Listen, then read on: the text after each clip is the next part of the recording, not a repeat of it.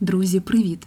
Мене звати Катя Хайдут, і я автор подкасту Людині потрібна людина. І сьогодні моє інтерв'ю з дівчиною, яку ви всі знаєте по кодовому слову, одна з About. Це шоу на Ютуб каналі. Якщо ви його не слухали раніше, послухайте. А саме з Мотрічкою, як Катя себе часто називає. Також Катя піарниця і інфлюєнсерка. Інтерв'ю одразу вам скажу легке, спокійне. Це зовсім інша розмова про те, як відчувати легкість, простіше ставитися до життя та насолоджуватися, як жити, бажати, попри все, і цінувати своє, рефлексувати та продовжувати рости ментально, отримуючи новий досвід. І мені хочеться, щоб ми всі з вами трохи розслабилися, слухаючи цей подкаст. Відпочили, посміялися разом, та навіть в такі складні часи відчули легкість всередині та світло. Тож запрошую вас до прослуховування і разом до перемоги.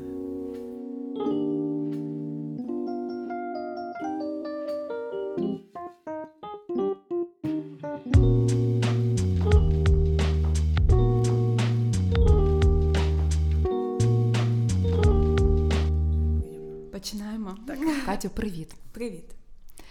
Е, я тобі задаю своє стандартне питання. Я задаю його абсолютно всім. Угу. Хто ти? Я допитлива молода жінка, яка знаходиться постійно в пошуку. Що ти шукаєш? Да що-небудь. Мені не важливо, насправді це не є якоюсь ціллю, яка має бути досягнута. Е, просто мені подобається знаходитися на шляху.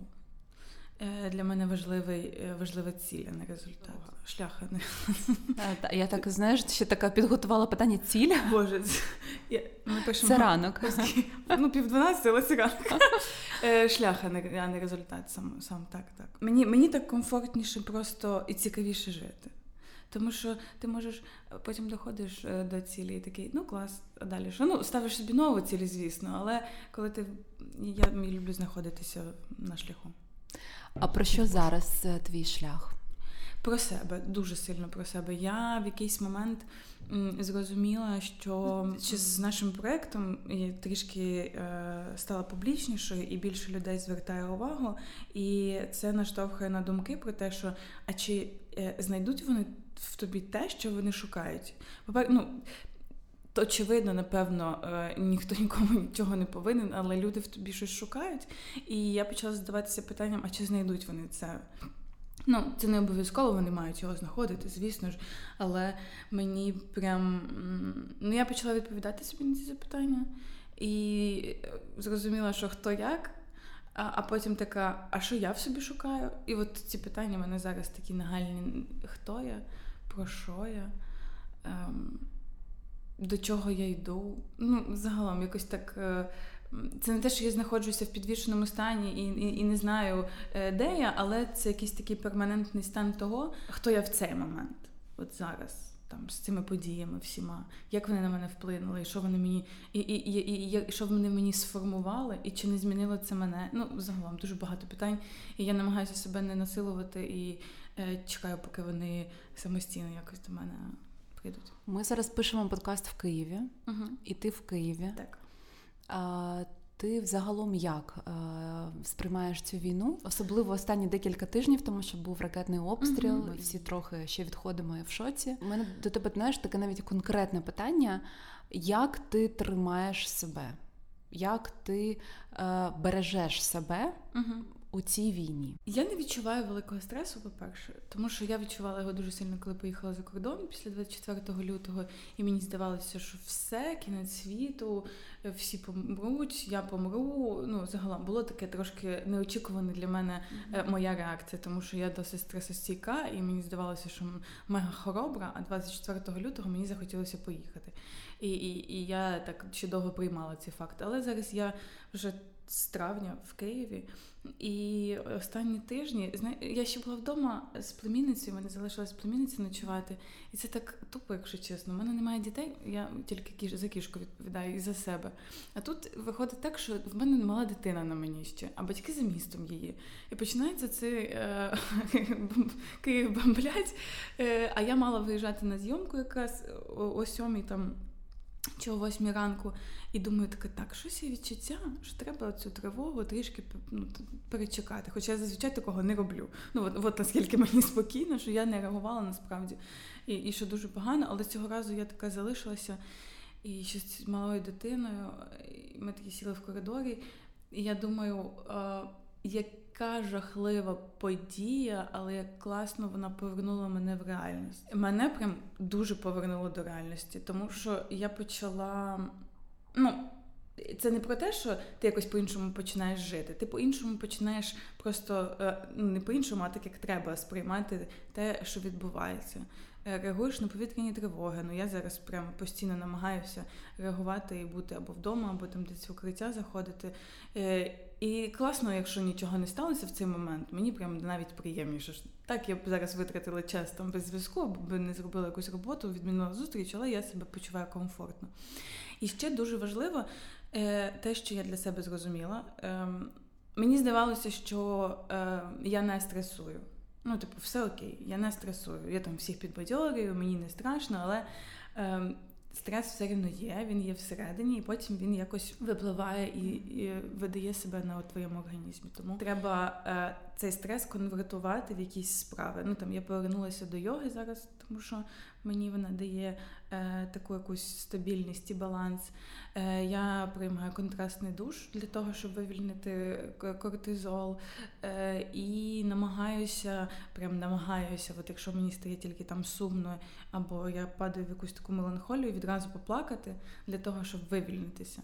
Тому що дуже довгий час, там після 24-го я така була отак зібрана, супер зібрана. А я потім навіть сказала, вибач, не зібрана, а зжата. Тобто ми настільки да. всі зжались так, і так. завмерли, знаєш, в очікуванні.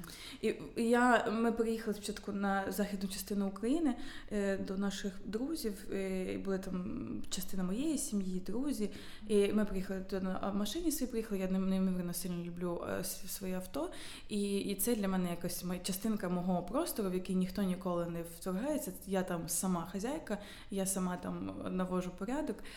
І тут ми приймаємо рішення, що треба їхати за кордон. І і приймаємо рішення, що їдемо ну, не на машині, а їдемо потягом, а потім літаком. І от я до цього моменту трималася, до того моменту, як я не зрозуміла, що мені зараз треба залишити абсолютно все. Ну мені було ще так спокійно, тому що я ніби, ніби залишила дім, але я на своєму авто, там в мене всі мої кросівки, я чомусь вирішила забрати всі свої кросівки. І, і мені було якось так спокійно. І тут ми приймаємо це рішення, і я така, все. І мене як розірвало, я лежала просто на лі... Ну, через якусь дрібницю просто потім, знаєш, хтось щось не так сказав і понеслося. І я, напевно, годину лежала і плакала, і з того моменту я зрозуміла, що все, тільки мене десь е, легенько, я маю поплакати, е, відпустити, і мені стає так легко і класно. А як твоя сім'я зреагувала на війну? Тому що, по-перше, мене настільки здивувало, скільки яка велика в тебе сім'я, і це така гордість зараз. Знаєш, ну просто настільки давайте більше більше українців, давайте народжувати ще більше українців і популяризуватися, і знаєш, розширюватися в гарному сенсі, тому що вас шестеро. Семеро. Семеро. Семеро. Семеро, так, я шоста. І мене Це нереально. Ну у нашому сторіччі це щось ти знаєш, і я, до речі, хвасталася, як хвасталась, сказала, що там раніше ну дійсно ми там народжували там mm-hmm. по п'ятеро, а зараз це ж ну зараз просто знаєш, всі трішки е, зрозуміли. По-перше, пріоритети і цінності змінилися загалом у суспільства. Всі більше обирають себе, тому що там наші батьки, ну мої, наприклад, батьки, в них все для дітей. Вони такі, ну е, вони егоїсти, це їхні егоїстичні частина. Я впевнена більше ніж що вони робили це для себе, тому що їм по приколу це було правда. Але ну, це для, але все рівно все для дітей. Ну тобто, мама там не не, обрала свою свою кар'єру, своє там не знаю е, струнке тіло і, і все інше. Вона обрала дітей і в цьому абсолютно щасливо знаходиться. Як вони відреагували? Е, хлопці і батьки, так як я і очікувала, всі відразу пішли в воєнкомат. Е, мама спокійна, тато абсолютно спокійний. Мама була настільки спокійна, що я така. Я просто згадала собі, що в мене мама спокійна. Я якось забула про це. А потім е, це почала, як я почала там дзвонити до них, давайте ховайтеся в укриття, ще щось. Вона така, слухай, ну все нормально. Ми сидимо, п'ємо чайок, заспокойся. Я так думаю, ну з одного боку бісить, тому що сходіть в укриття, ну це ваша безпека, а з іншого боку, вау, які ви спокійні. Так. А м, сестри виїхали, тому що вони в них є діти. І моя молодша сестра була зі мною. Вона в якийсь момент приїхала туди в Тернопільську область до нас. Зараз мій старший брат він служить, інші поки що не служать, тому що в них немає військової кваліфікації. Але я думаю, що якщо треба буде, то вони однозначно підуть. І це якийсь такий, знаєш, дуже важливий момент був для мене е, і індикатор, і маркер того, е, що я знаходжуся в тому місці, де я маю знаходитися. Я народилася саме в тій сім'ї, в якій я мала народитися. Тому що е, в мене не було ж, от ми обговорювали там до 24-го, в нас є близьке коло друзів, де ми обговорювали варіанти подій, тому що ну всі почали вже про це говорити. І, і я я була просто впевнена, що я залишуся і піду десь там в якийсь госпіталь допомагати, але сталося не так і гадалося. І я кажу, от казала своєму другу, я залишуся, нікуди не поїду, тому що вся моя сім'я, ну там ні, ніхто ага. не поїде. Ну, типу, хлопці не поїдуть. Як я так залишу хлопців? Е, але я все одно поїхала, ну я повернулася.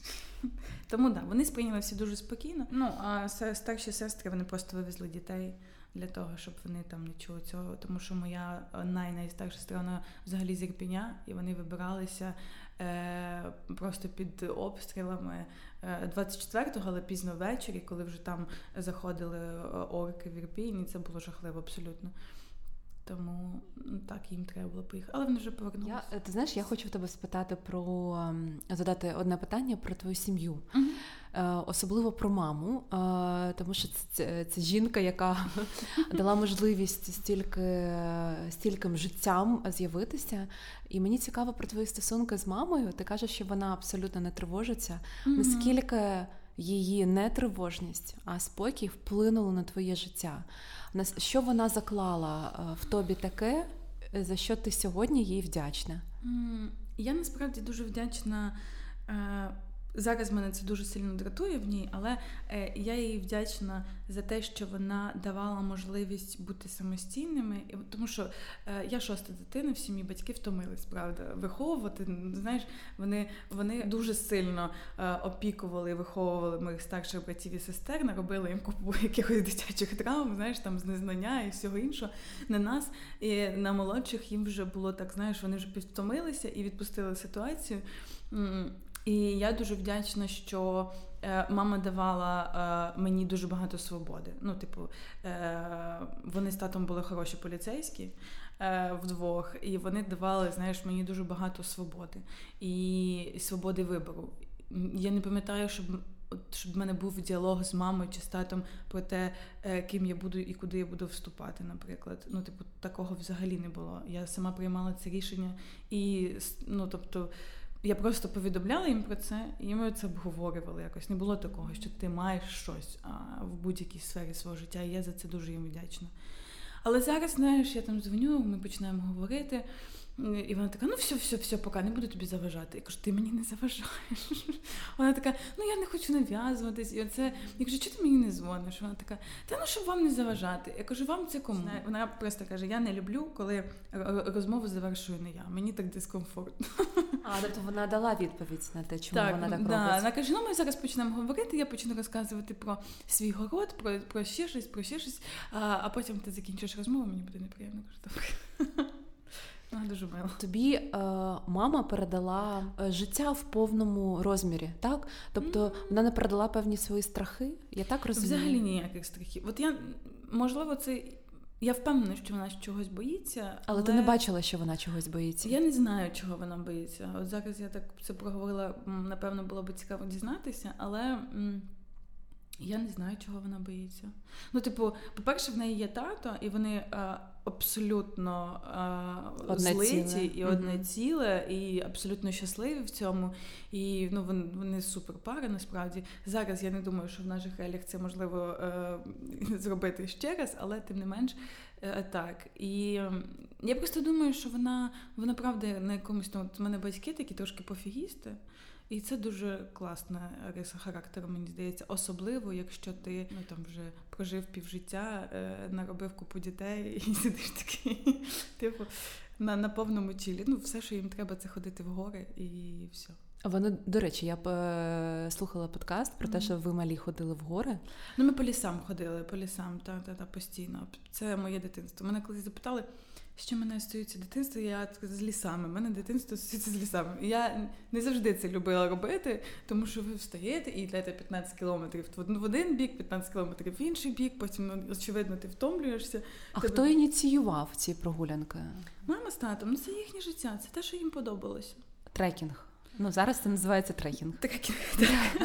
Ну так, вони ну, типу, чим вони займаються зараз? Мама городом, а тато в Фейсбуці сидить, а разом вони ходять. Все. І вони до сих пір а, кудись там ідуть по лісам. Вони їздять в Карпати постійно. Реально з рюкзаками з і дуже просто... важками, важкими рюкзаками. Це значить, що вони в гарній фізичній формі мають бути. Так. Ну, типу, вони там собі до в перервах між тим, як ходять в гори, вони поправляються, тому що вони дуже люблять їсти. І, і зараз це називається ну, як е, компульсивне приїдання.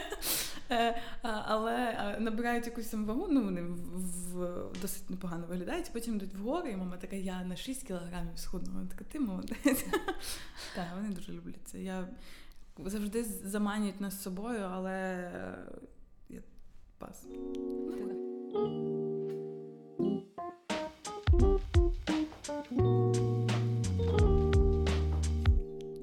Ну, вони, вони, типу, з п'ятої ранку встають і і до восьми вечора йдуть. І вони такі ну, нещадні абсолютно до себе. Ну, типу, йдуть, ідуть, ідуть, ідуть, ідуть, ідуть. Ну, типу, їхня ціль це йти. От. Круто. Можливо, це від них мене. От да. це те, що ти сказала на початку, так. що не ціль, а шлях. Бачиш? А, Мені цікаво в тебе спитати, в який момент в своєму житті ти зрозуміла, що ти доросла? От так знаєш, прямо Я сьогодні бах. про це думала. Є такий індикатор, коли ти дивишся на дівчат, жінок, і і думаєш, от виросту ну, от і це це не точне формулювання, яке виникає в мене в голові, але типу, от е, виросту і стану такою. Або а цікаво, якою я буду, коли виросту. А потім ти таке думаєш, ця дівчина менше, ніж я, або це моя однолітка, або це там не знаю на 5 років старша дівчина всього лише. Е, я себе часом ловлю на цій думці, але. Я думаю, що в 25, мені зараз 27, е, в 25 я відчула, що от мене є така традиція на день народження, я рефлексую з приводу свого минулого року. І зазвичай до 25 до 25 років це були колосальні зміни. Абсолютно. Я дивилася на е, минулорічну себе і така, що це за дівчинка і що вона чудила. І взагалі ну, чи, ну, От що, хто це? Хто я не знаю, хто це. А от з 25 якось так перестала стрімко змінюватися в плані Можливо, я десь знайшла себе і свій там стиль життя, і зрозуміла, що мені подобається фундаментально, що не подобається.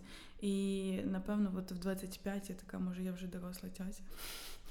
Тобто це якесь усвідомлення, це не певні дії, наприклад, там зняти квартиру. А... Ой, ні, я самостійною була завжди. Це все батьки. І за того, що вони дійсно втомилися, ми були все завжди самостійними. І там були моменти, коли мама з татом їздили працювати в Київ, і ми були в будні всі дні самі. Е, І потім ми переїхали в Київ. Все рівно всі були на роботі, ну там плюс-мінус, знаєш. І, а потім університет, гуртожиток е, і і все інше. І це все рівно якась така самостійність. Можливо, через те, що е, не було певної залежності від батьків, тому що рано відбулася якась сепарація, і ми перейшли на рівень того, що я приймаю рішення, так вони могли мені там допомагати якось але е, там, мовно, фінансова допомога ніколи не прикріплялася тим, що я тебе контролюю е, і вирішую за тебе. Тобто, дякую їм за те, що вони ну там е, платили, умовно кажучи, там перші два роки за моє навчання, але при цьому ніяк мене не контролювали і не розказували, як мені жити і що мені робити. Це було дуже приємно. І загалом я думаю, що це е, дуже гарно відобразилось на тому і на моєму етапі дорослішання загалом.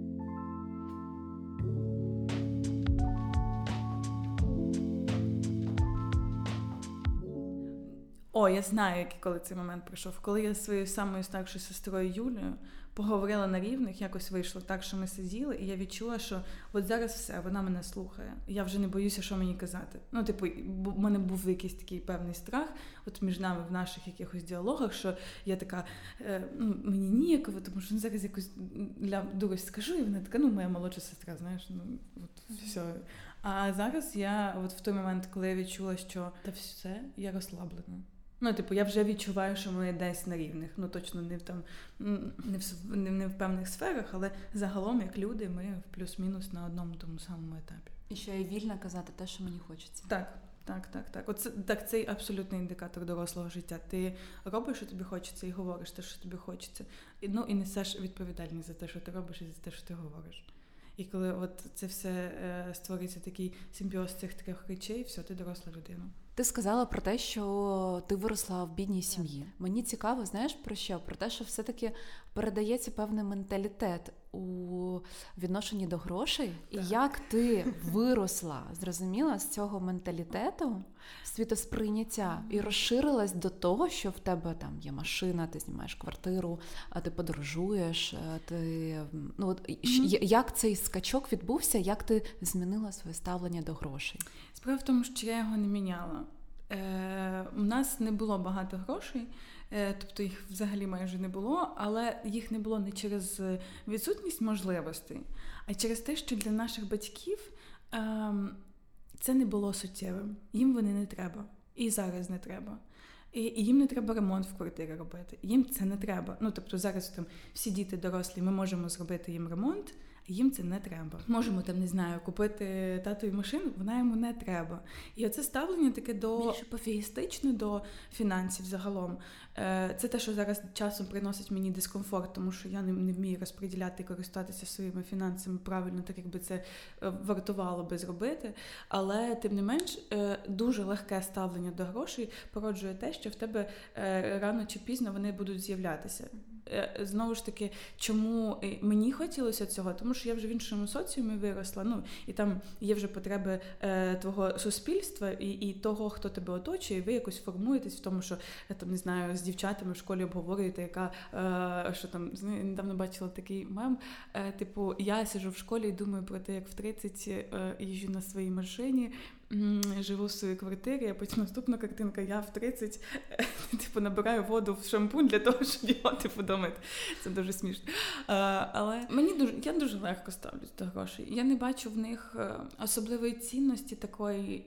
Е, надцінності. Вони точно цінні, але можливо саме через те, що от мама з татом якось так, це не суттєво було. Тобто гроші не ідентифікували вашу сім'ю? Взагалі ні. Я не страждала. Я ніколи я ніколи не комплексувала з приводу того, що у нас бідна сім'я. Мене ні е, в жодному разі ніколи не було думок, типу, ой, я там е, з бідної сім'ї, мені за це соромно, наприклад. Ну не було такого. Точно хотілося мати там якісь іграшки. Пам'ятаю, кепси в школі були там з покемонами, ще з чимось там. Телевізори були у дітей. Я в мене ніколи не було телевізора взагалі. Я не дивилася мульти мультики і нічого такого. Але я не страждала від цього. Ну тобто, у мене немає такого, що я от відчуваю, що блін, так було би класно мати телевізор в дитинстві. Дивитися. У когось він є. В когось він є. Я ходила до сусіда. У мене був прекрасний сусід Женя, до якого я ходила дивитися Томі Джері, і його мама була не проти. Моя мама не проти була, що я це роблю, і було все супер класно. Тобто, у тебе з грошима а, такі відносини, типу, незалежні. Ну, вони mm-hmm. є класно, немає, ну окей. Ну, знаєш, от недавно подумала про це я зараз, тому що е, змінився курс долара, змінилася трішки моя зарплатня, і я про це я це зрозуміла не так швидко, як мала зрозуміти. Ну, там, І і About перестав заробляти після 24-го. Ми зараз трошки відновлюємося, але тим не менш. І, і я така ну, трачу, як тратила, а заробляю трошки менше. І це завжди якісь такі кого так, цих всіх е, фінансів і фінансових е, потреб. Я зараз починаю думати про те, а якщо е, я залишусь, наприклад, без авто, чи зможу я? Вже не зможу. Е, вже точно не зможу. Чи зможу я там не знаю переїхати десь е, в спальний район Києва і не жити в центрі в метушні? Ну напевно, ні, не зможу. Ну, типу, вже є якісь певні власні потреби, які е, просто закривши які, ти не думаєш і вже відкрита більше до того, що тобі треба там займатися роботою, хобі, ще щось, ще щось, і ти не думаєш про те, типу, а а як я зараз доїду на інтерв'ю до Каті? Знаєш, ну, типу, чи треба мені викликати таксі, чи треба мені сісти на маршрутку е, і, і все інше. Я просто пройшла всі ці етапи, і типу, і зараз мені найкомфортніше. От я буду старатися, щоб це, звісно, нікуди не ділося. Мені цікаво, я тобі ще задам питання, чому гроші до певних людей ідуть, до певних ні. Я думаю, що це ставлення. От, Чесно, я. Чим легше ти до них ставишся, тим легше вони до тебе приходять. Це не якась е, містика абсолютно. Мені здається, просто що е, чим міцніше ти когось трим і щось тримаєш, тим більше вирогідність, що воно зараз вислизне від тебе і втіче, і бажано дуже швидко. Мені здається, що так працює з грошима теж. Ну прикольно, тому що батьки і тут е, заклали в тебе такий момент, що цінність в сім'ї, там в коханні, так 100%, да. а не в грошах, тому що ну, у нас досить знаєш, трошки вони так ці цінності змінені, угу. і ми там думаємо, що якщо умовно кажучи, там підемо і купимо собі щось там нове, то ми одразу станемо щасливі. Розумієш? Я так трачу гроші легко, абсолютно. Мені так подобається. Ти їх тратиш, тому що тобі подобається, а не тому, що ти хочеш підняти собі настрій. Правильно? Частіше за все? Е, Ситуативно, дуже ситуативно, але. Ну, це так кайфово, ти приходиш і собі купуєш. Найдорожче, що ти собі купила? Годинник Cartier. А, я купила собі машину, чекай. Так, ну машина, машина і годинник. Це найдорожче що купила. Ти збирала на ці речі? Так. Ну, на годинник е, я просто в мене було день народження, і я попросила людей дарувати мені кошти, зібрала, доклала своїх і купила годинник. Поїхала і розрахувалася карткою. Це було неймовірно прекрасно. Коли ти заходиш в магазин Cartier, розраховуєшся карткою. Я впевнена, що ем, це в будь-якому випадку неважливо, ти народився в багатій, в бідній сім'ї, як неважливо від твого фінансового стану, це все одно завжди дуже приємно робити. Особливо, якщо це гроші твої, і ти такий. Вау, так легко Ну я дуже легко прощаюся з грошима. Ти зробила це в Україні? Ти так. в український магазин так, прийшла так, і витратила? Круто. Це, це була твоя мрія. Я не можу сказати, що в мене є якісь фінансові мрії. Напевно, більше бажання. Це було моє бажання. Ну то е, у нас просто, знаєш, коли в твоїй подружки щось з'являється, або там подружки, ти такий, блін, я спочатку така, а такий годинник, ну таке щось, ще скільки грошей коштує. А потім Маша моя купила собі, і я така. Mm, може, не такий поганий годинник. Такий щось красивий годинник. да, Мені дуже мені дуже подобається. Я щодня його ношу. І класно, що це я тут купила сама. Так. Приємно від цього дуже.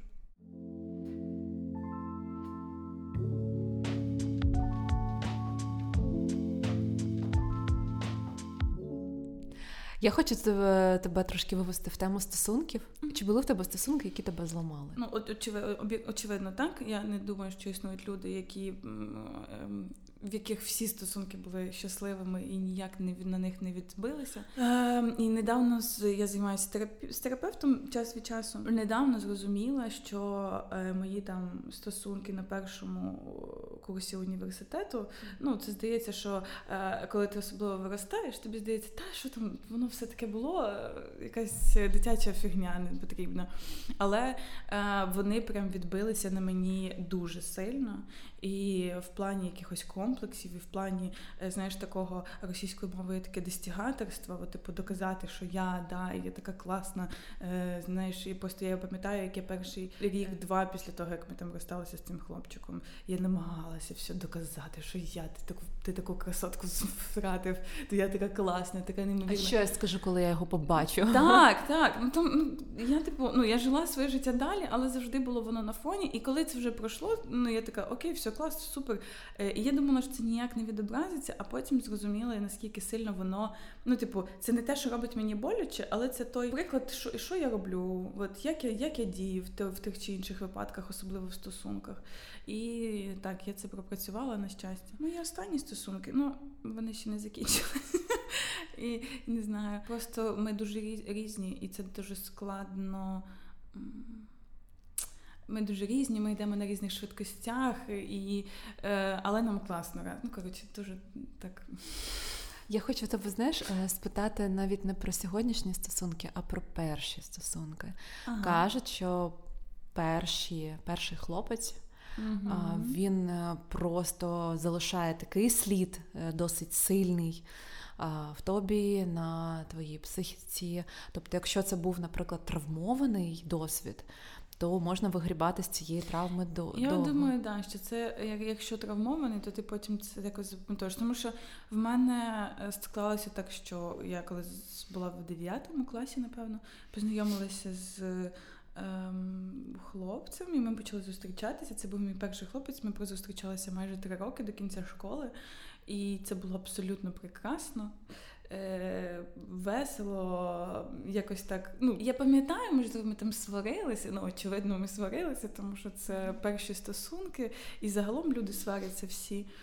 Але якийсь такий загальний вайб того, що відбувалося, мені здається, що це було дуже мило. Це це було якось так мило-мило.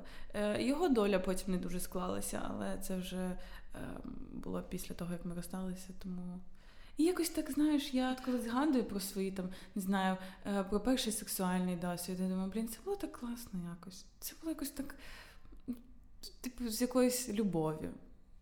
Першої такої дитячої, але е, напевно дитячої, юнацької, е, але любові.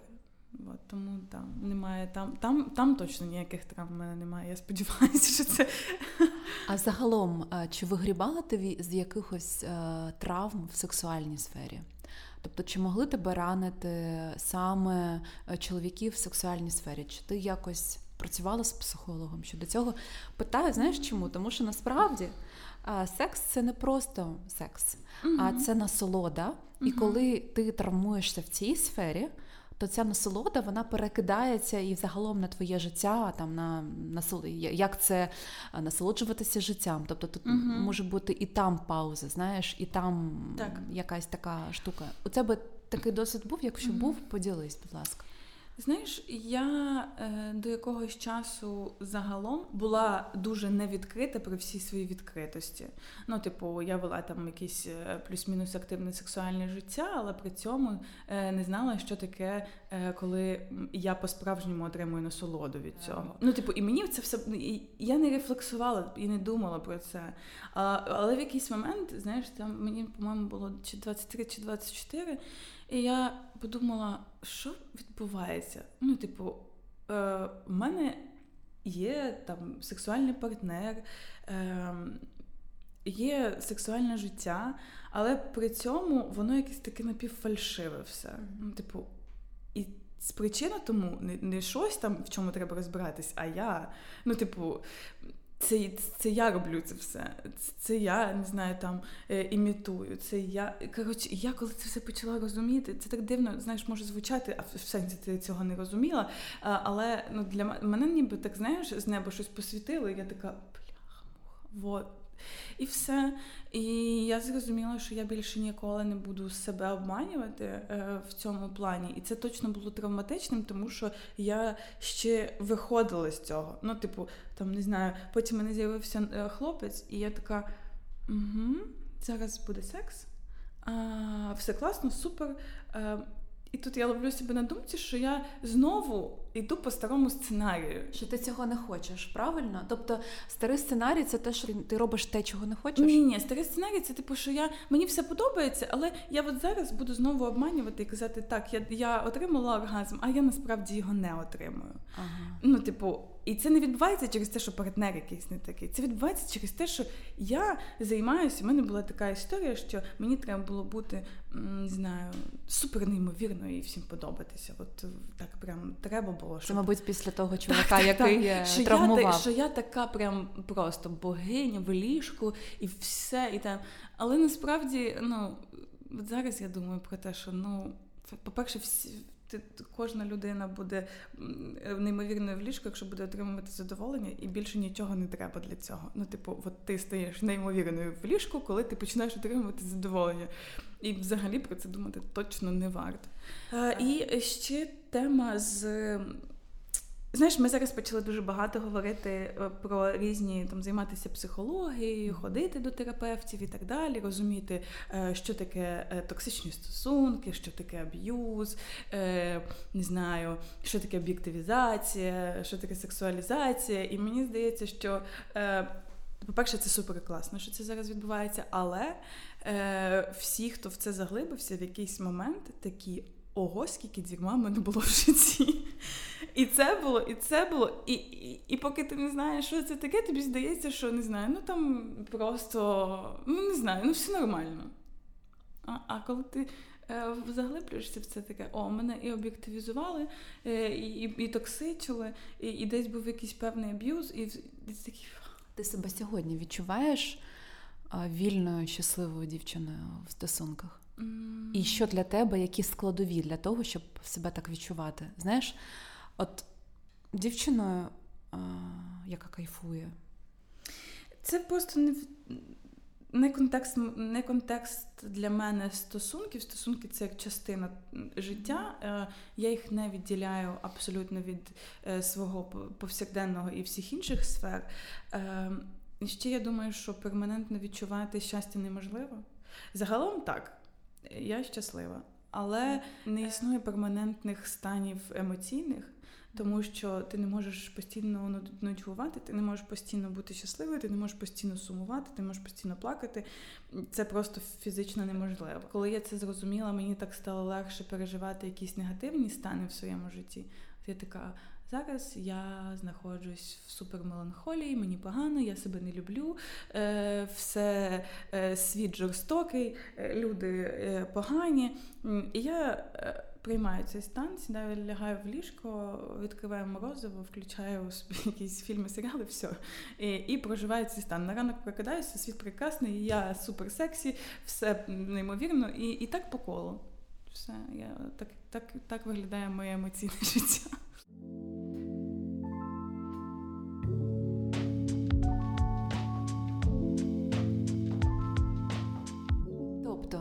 Ти хочеш сказати, що для того, щоб відчувати себе щасливо в стосунках, на це впливає не тільки чоловік, так? Це взагалі загалом. Mені здається, що все має скластися.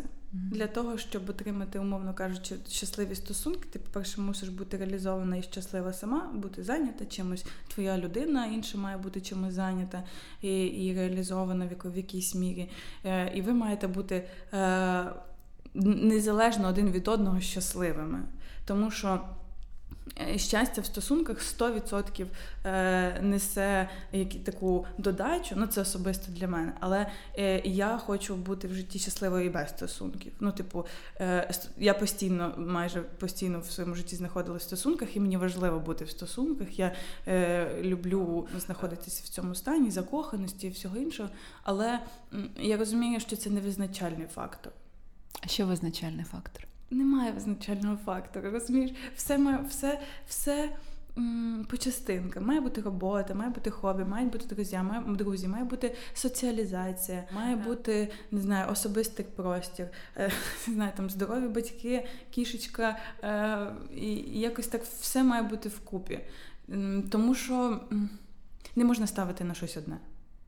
Ну, а якщо воно порушиться, далі що робити? Так часом буває, не знаю, що ви розстаєтесь, або е, хтось хворіє, або там не знаю, е, ламається авто, або тебе звільняють з роботи. Е, має бути такий стан, який ти будеш непохитна, навіть якщо щось десь одна деталька випаде. Потім ти її будеш чинити, для того, щоб її чинити, тобі треба лагодити, тобі треба е, мати сили на це. І от ці сили мають братися з тих всіх інших компонентів життя.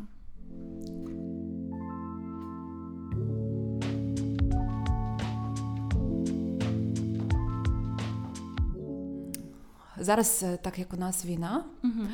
і ми інколи почуваємося не ок.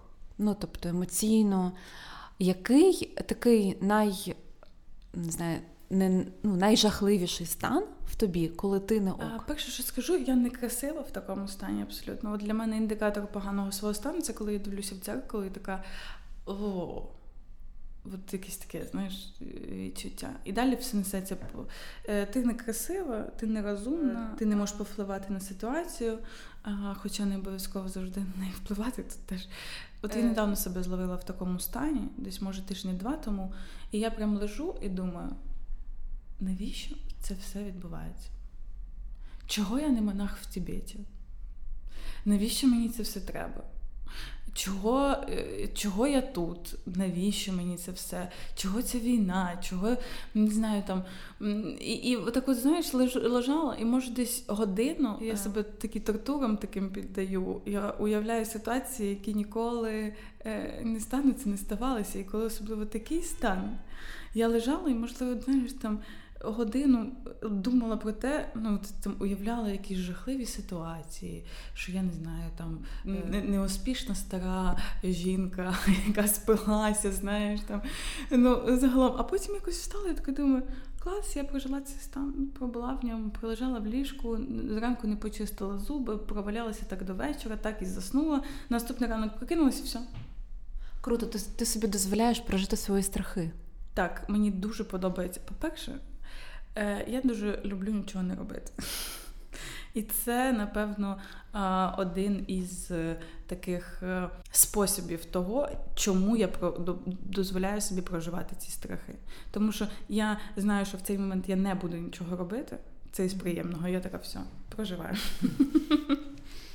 Мені дуже подобається це робити. Тому що тебе так швидше попускає. Чим більше ти капсулюєш собі негативних емоцій, тим більше воно залишається в тобі, а потім вильється десь, як тобі хтось не знає, на ногу наступить е, в громадському транспорті. Ти такий починаєш сваритися.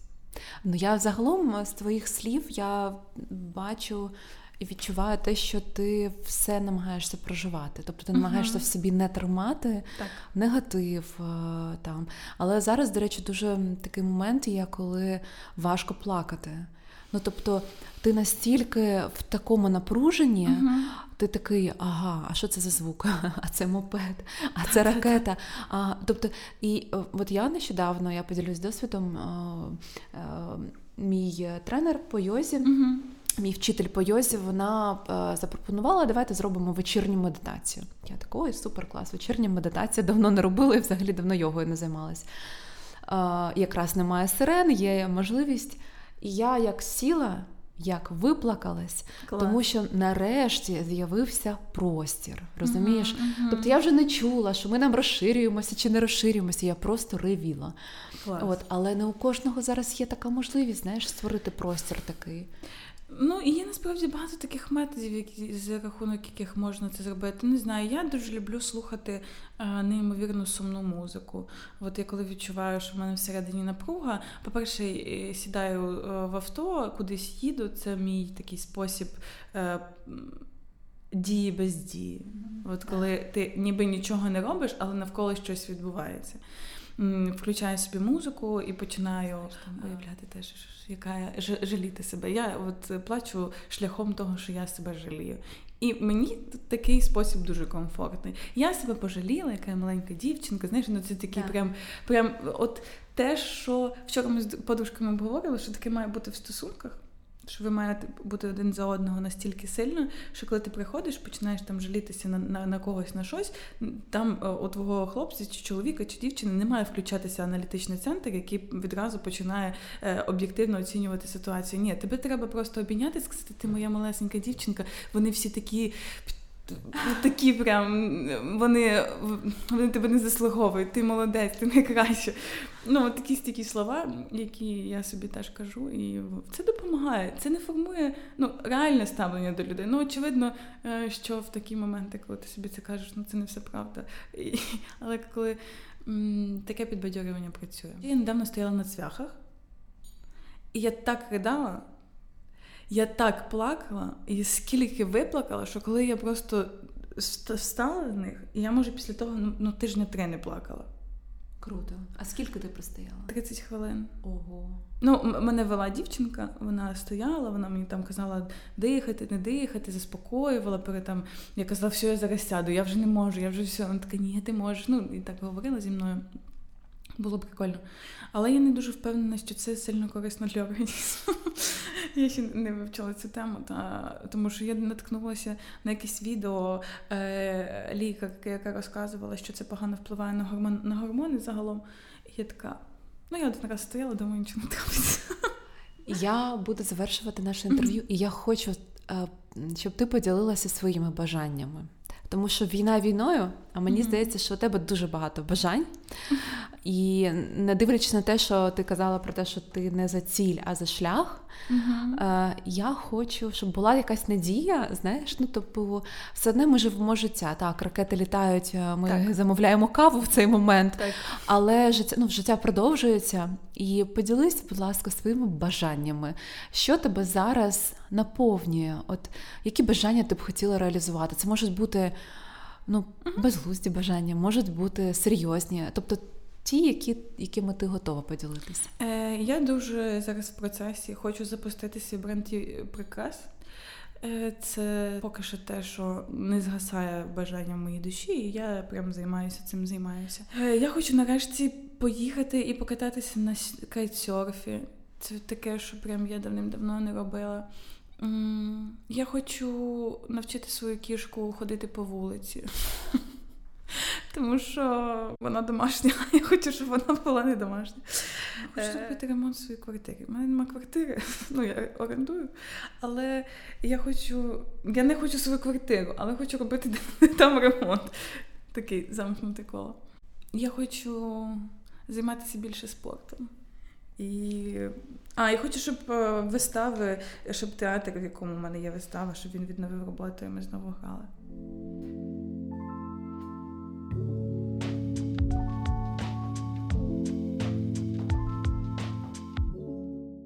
Дай, будь ласка, свій меседж тим, е, хто буде слухати наш подкаст.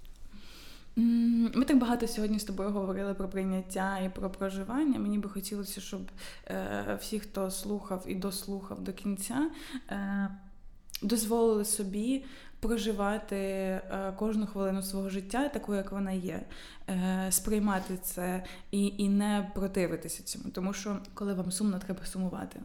Е, не треба насильно себе е, веселити. Ну, Якщо ви маєте можливість лягти вдома і вдягнути е, штани з катишками і налити собі чаю і морозива, зробіть це, будь ласка, тому що по-іншому це не працює, воно потім накоплюється і. Ну і ще знаєте, знаєш, я так е, всім завжди кажу і прошу е, нагадувати собі, що ви красиві, розумні і у вас все вийде. Е, просто по-іншому не буває. Всі красиві, реально, всі розумні, і у всіх все виходить. І Треба в це тільки просто повірити. Дякую тобі дуже. Дякую тобі. Це була приємна розмова. Клас! Ура!